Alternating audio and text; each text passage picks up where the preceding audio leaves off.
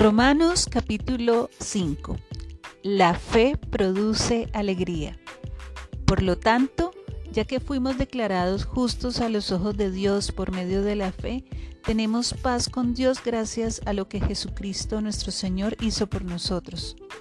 Debido a nuestra fe, Cristo nos hizo entrar en este lugar de privilegio inmerecido en el cual ahora permanecemos y esperamos con confianza y alegría participar de la gloria de Dios. También nos alegramos al enfrentar pruebas y dificultades porque sabemos que nos ayudan a desarrollar resistencia.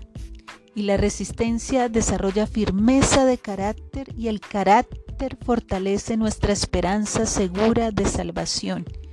Y esa esperanza no acabará en desilusión, pues sabemos con cuánta ternura nos ama Dios, porque nos ha dado el Espíritu Santo para llenar nuestro corazón con su amor.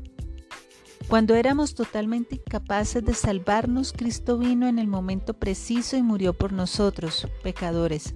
Ahora bien, casi nadie se ofrecería a morir por una persona honrada, aunque tal vez alguien podría estar dispuesto a dar su vida por una persona extraordinariamente buena pero Dios mostró el gran amor que nos tiene al enviar a Cristo a morir por nosotros cuando todavía éramos pecadores. Entonces, como se nos declaró justos a los ojos de Dios por la sangre de Cristo, con toda seguridad Él nos salvará de la condenación de Dios. Pues como nuestra amistad con Dios quedó restablecida por la muerte de su Hijo cuando todavía éramos enemigos, con toda seguridad seremos salvos por la vida de su Hijo. Así que ahora podemos alegrarnos por nuestra nueva y maravillosa relación con Dios gracias a que nuestro Señor Jesucristo nos hizo amigos de Dios. Comparación entre Adán y Cristo. Cuando Adán pecó, el pecado entró en el mundo.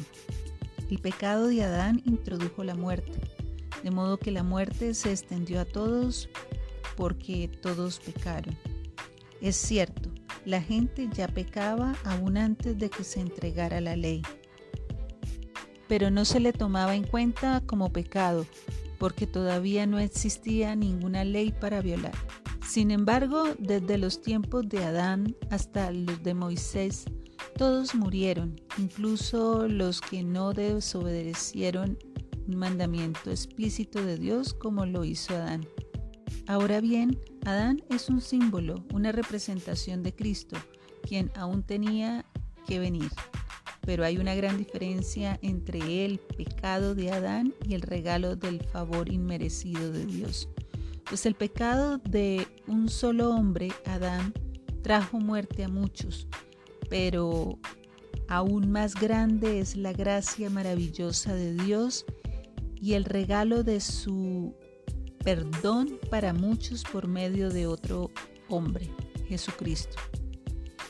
Y el resultado del regalo del favor inmerecido de Dios es muy diferente de la consecuencia del pecado de ese primer hombre. Pues el pecado de Adán llevó a la condenación pero el regalo de Dios nos lleva a ser declarados justos a los ojos de Dios, a pesar de que somos culpables de muchos pecados. Pues el pecado de un solo hombre, Adán, hizo que la muerte reinara sobre muchos, pero aún más grande es la gracia maravillosa de Dios y el regalo de su justicia, porque todos los que lo reciben vivirán en victoria sobre el pecado y la muerte por medio de un solo hombre, Jesucristo. Así es, un solo pecado de Adán trae condenación para todos, pero un solo acto de justicia de Cristo trae una relación correcta con Dios y vida nueva para todos. Por uno solo que desobedeció a Dios, muchos pasaron a ser pecadores, pero por uno solo que obedeció a Dios, muchos serán declarados justos. La ley de Dios fue entregada para que toda la gente se diera cuenta de la magnitud de su pecado, pero mientras más pecaba la gente, más abundaba la gracia maravillosa de Dios. Entonces, así como el pecado reinó sobre todos y los llevó a la muerte, ahora reina en cambio la gracia maravillosa de Dios, la cual nos pone en la relación correcta con Él y nos da como resultado la vida eterna por medio de Jesucristo nuestro Señor.